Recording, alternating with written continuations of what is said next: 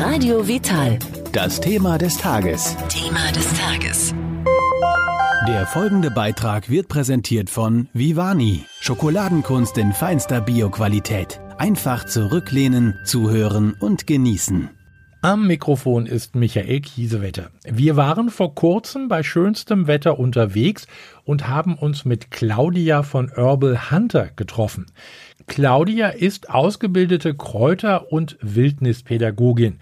Da mussten wir natürlich nachfragen, was das überhaupt ist. Und das hat uns Claudia selbstverständlich gerne erzählt.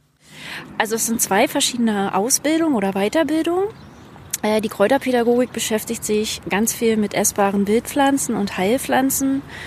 Und äh, ja, die Wildnispädagogik, das ist nochmal so ein kleines Topping, was ich äh, ja, mir gegönnt habe. Das ist einfach, sich nochmal intensiv mit der Natur zu beschäftigen. Wie bist du denn dazu gekommen, das zu machen überhaupt? Der Garten war es. Äh, ich glaube auch äh, so ein bisschen hat mein Opa da mit reingespielt. Also wir haben vor auch sieben Jahren mittlerweile ähm, einen wilden Garten übernommen und bin da so ans Gärtnern gekommen und da war so ein Kraut, das war der Giersch. Der hat mich sehr geärgert ähm, und dann dachte ich mir, ich beschäftige mich doch mal genauer mit dem Giersch und dann habe ich festgestellt, Mensch, der ist ja essbar und der schmeckt ganz gut und da bin ich dann zufällig im Internet auf äh, die Weiterbildung zur Kräuterpädagogin gekommen mhm, mh. und habe mich dann da angemeldet, ja. Und äh, was macht man dann jetzt damit? Also äh, äh, unterrichtet man da? Ja, also ich gebe Kräuterwanderungen und Workshops zum Thema essbare Wildpflanzen, auch Heilpflanzen, Naturkosmetik. Also ähm, ich zeige interessierten Menschen, welches wilde Grün quasi vor der Tür oder wie verwendbar und essbar ist. Äh, die Wildnispädagogik spielt da noch rein, weil bei den Touren und Wanderungen also wenn ich unterwegs bin oder mit den Menschen, hat mich halt interessiert. Ne? Was sind zum Beispiel auch äh, an, am Baum? Es gibt auch essbare Bäume.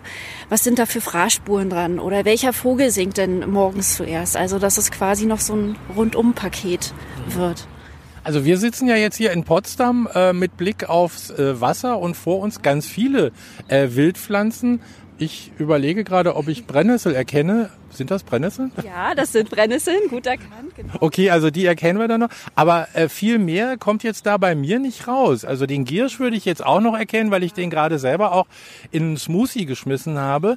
Äh, und der ist ja wirklich so des Gärtners, nicht, nicht des Gärtners Freund, aber man kann ihn ja gut verarbeiten. Man kann ihn super gut verarbeiten. Also nicht nur für Smoothies. Es ist ein ganz tolles Wildgemüse mit ganz vielen Mineralstoffen und Vitaminen. Und ähm, wer sich mit Wildkräutern beschäftigt oder die essen möchte, ähm, also man braucht eigentlich nur eine Handvoll, man braucht gar nicht so viel davon zu essen. Und die Brennnessel ist auch so ein quasi heimisches Superfood, das, äh, dass man quasi das ganze Jahr nutzen kann. Bei der Brennnessel habe ich gehört, weil viele Leute sagen ja auch, wir würden gerne pflücken. Also mir geht's manchmal auch so, aber dann weiß ich nicht, ob da vielleicht noch alle Hunde dieser Stadt schon drüber gepinkelt haben. Äh, ein Kollege sagte letztens, äh, ja, also ich würde aufpassen, da kommt auch der Fuchs vorbei, wegen des Fuchsbandwurms. Da denke ich mir immer, meine Güte, das ist ja schwierig. Brennnessel, aber da sollen selbst die Hunde nicht dran gehen. Also Hund und Fuchs auf jeden Fall. Ähm, Fuchsbandwurm ist auch so ein Thema oder eine Frage, die auch bei, bei den Wanderungen immer wieder kommt. Es gibt den Fuchsbandwurm. Äh, man kann auch daran erkranken. Allerdings äh, sind die nachgewiesenen Fälle sehr, sehr gering. Hier in Berlin-Brandenburg ist auch nicht so die Region, wo die Fälle auftreten. Und es gibt auch äh, keinen Fall, wo wirklich nachgewiesen ist, dass man durch Bären oder Wildpflanzen äh, daran erkrankt. Und dann gibt es so ein paar Sammeltipps, wie man quasi dieses Risiko auf jeden Fall noch minimieren kann. Mhm. Und äh, ja, wenn man die beachtet, die Wildkräuter noch immer wäscht und reinigt, ist das Risiko eigentlich relativ, also sehr, sehr, sehr gering. Reicht das, wenn ich also was pflücke, wenn ich dann zu Hause das unterm Wasser abwasche? Das reicht. Das reicht auch gut, ist es äh, Wildkräuter nach einem schönen Sommerregen zu, äh, zu verwenden und zu pflücken. Das ist quasi frisch und natürlich gereinigt und äh, quasi Hundeurin ist abwaschbar. Also wenn es ordentlich geregnet hat, dann sind die Pflanzen sauber und frisch. Frischer geht's gar nicht. Und äh, bei den Brennnesseln ist es ja auch so, äh, das hat man ja oder jeder wahrscheinlich als Kind festgestellt, äh, die sind jetzt äh, mit Vorsicht zu genießen, gerade wenn man drankommt, wenn man sie pflücken will dann. Ja, da gibt es aber einen Trick, wie man die pflücken kann, ähm, ohne sich zu verbrennen. Und zwar ist es der Trick, dass man mit Daumen und Zeigefinger quasi nach oben streifend die Triebe abpflückt. Man richtet dann die Brennhaare quasi in eine Richtung und kann sich nicht äh, verbrennen. Wenn es doch mal passiert, ist es gar nicht so schlimm, weil ähm, diese Brennhaare beziehungsweise diese Brennsäure die Durchblutung anregt. Also es gibt auch ähm, quasi Leute, die zum Beispiel früher, wo ähm, die Menschen Gelenkschmerzen hatten, haben die sich mit äh, Brennnesselruten ausgepeitscht. Mhm, mh. Klar, wenn das die Durchblutung anregt, also hat es ja auch einen, noch einen gesundheitlichen Vorteil. Genau, so ist es, ja. Ähm, wenn ich jetzt Brennnessel habe und möchte die zum Beispiel in Smoothie machen, brennen die dann immer noch oder ist es dann vorbei, wenn ich die gepflückt habe? Ähm, Im Smoothie wird quasi das Messer die Brennhaare zerschreddern. Wer Brennnesseln frisch äh, im Wildkräutersalat verwenden möchte, da gibt's den Trick, mit dem Nudelholz oder mit dem Glas rüber zu rollen. Dadurch werden die Brennhaare quasi zerbrochen. Also man muss immer darauf achten, dass die Brennhaare dann sozusagen weg sind. Dass die deaktiviert werden. Genau. Deaktiviert, genau. Ja. Weg, weg bekommt man sie nicht, aber deaktiviert. Was, was haben wir denn, also wenn ich jetzt hier gucke, wie gesagt, ich sehe jetzt hier nicht so viel, äh, aber was gibt's denn hier noch gerade? Ich sehe hier noch den Hopfen, äh, der sprießt jetzt gerade. Und zwar die äh, Triebe hier oben, die sind gerade wunderbar.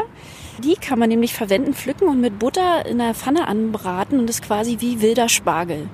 Ah ja, das klingt gut. Also ich kenne jetzt Hopfen nur als Tee, der auch ein bisschen für die Nerven gedacht ist. Richtig beruhigend ist und äh, die Triebe quasi sind super für die Wildkräuterküche geeignet. Mhm. Ganz lecker. Ich sehe hier noch, hier nebenan, hier haben wir noch den Spitzwegerich. Ja. Der macht sich gern ähm, ja, an Wegen breit und äh, der ist ein super Wiesenpflaster, sagt man auch. Also wer unterwegs ist und wem mal eine Mücke oder eine Biene gestochen hat, der kann quasi sich ein, zwei Blätter nehmen, die zwischen die Finger zerreiben und den Saft des Blattes auf den Insektenstich tun. Und dann kühlt das. Mhm. Der Spitzwegerich enthält äh, Schleimstoffe, die quasi beruhigend auf den Stich wirken. Spannende Geschichte. Wie fange ich das überhaupt an? Also wenn ich jetzt auch ganz neu bin in der Sache, also Wildkräuter und so und möchte das gerne, weil die sind ja gesundheitlich äh, super für den Körper. Ja, auf jeden Fall. Also Wildkräuter sind quasi das Urgemüse und überhaupt nicht vergleichbar mit, mit dem Gemüse oder Obst aus dem Supermarkt. Ja, das ist alles kultiviert und äh, ich sag mal verzüchtet. Gut ist es auf jeden Fall für Anfänger, ähm, erstmal bei einer Kräuterwanderung teilzunehmen. Also ein Bestimmungsbuch äh, kann auf jeden Fall auch helfen, aber um mal wirklich zu sehen und zu fühlen, also ich finde auch so Wildkräuter entdecken, das macht man auch mit allen Sinnen einfach mal, ne? Wie, wie mal dran riechen, wie fühlt sich das Blatt an. Das ist auf jeden Fall äh, ein guter Tipp, da erstmal einzusteigen und sich vielleicht gar nicht so viele Kräuter vornehmen. Also drei bis fünf Kräuter sich erstmal ja, anschauen, vielleicht auch im Jahreskreis gucken, wie sieht's aus, wenn zum Beispiel die Brennnessel, wie sieht sie im Frühjahr aus, äh, wann kommen die Samenstände ran und ähm, wie sieht's dann aus, wenn die Blätter abgefallen sind. Brennnessel ist ja so eine Geschichte, die ist ja eigentlich das ganze Jahr über da, ne? Die ist das ganze Jahr über da und ähm, wie gesagt, also im Frühjahr sind die zarten Triebe sehr, sehr kräftigend, aber auch ähm, als Frühjahrskur, als Teekur. Mhm.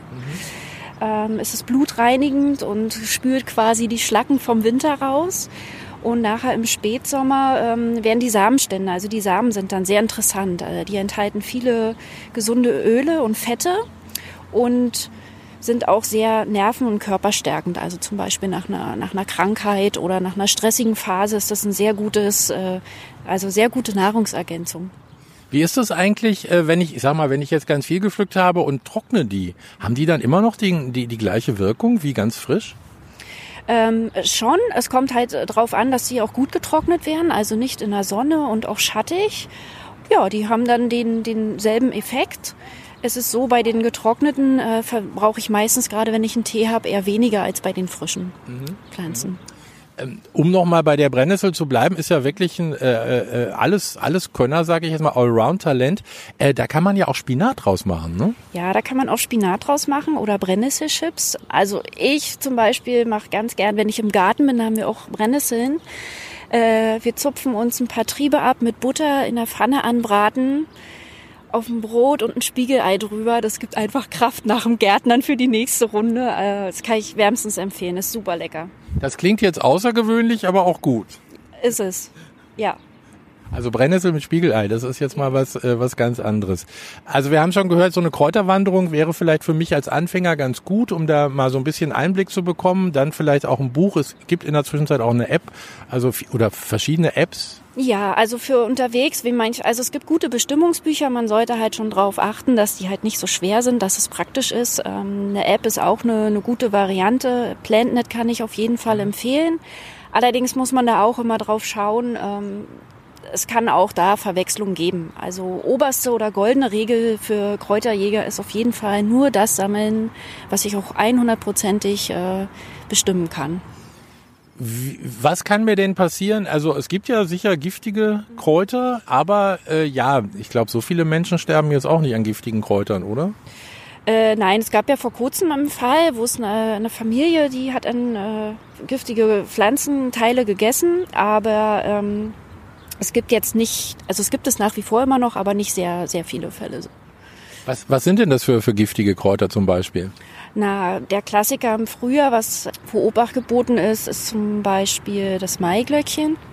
Na, das wird gern mit dem Bärlauch verwechselt. Der Bärlauch ist allerdings früher da und äh, das Maiglöckchen kommt jetzt ein bisschen später erst. Und da ist es halt wichtig, sich genau ähm, die Blätter anzugucken und auch mal zu fühlen. Ne?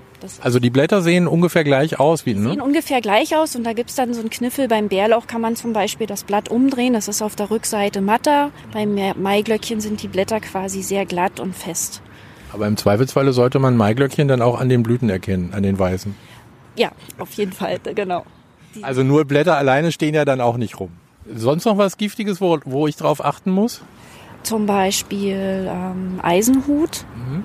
Das ist äh, die Pflanze, die äh, mit die giftigste in Europa ist. Was gibt es noch? Efeu habe ich äh, gehört, dass es auch einige dann gern so für, für Hustensaft verwenden. Also bei Efeu ist auch Vorsicht geboten, äh, da sich äh, Ansätze anzusetzen. Was nimmst du am, am liebsten? Also jetzt abgesehen von den äh, äh, oder oder auch alles, was was so an Kräutern da ist? Oder auch immer so für einen bestimmten Anlass?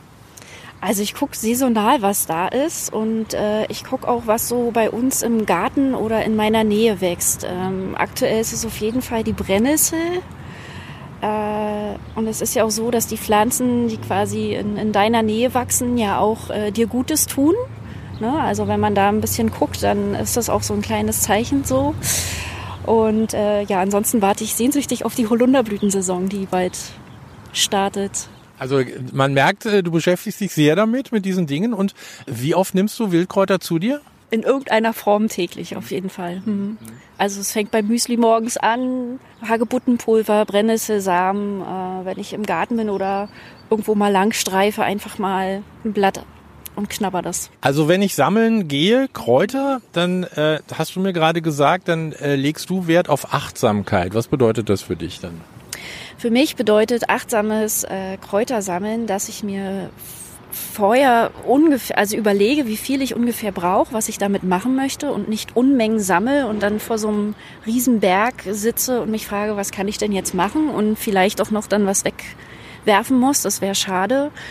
Und ähm, wichtig ist auch immer nicht eine Fläche, also die ganze Pflanze auf einem Ort abzugrasen, einfach, dass sie noch wachsen kann und äh, dass ich vielleicht nächstes Mal noch hinkommen kann und sammeln kann. Ja. Also lieber vorher drüber nachdenken, wie viel ich brauche und das ist ja gar nicht so viel, oder? Nein, bei den Wildkräutern ist es meistens nicht viel. Vielen Dank noch einmal an Claudia für diese Informationen. Claudia von Herbal Hunter.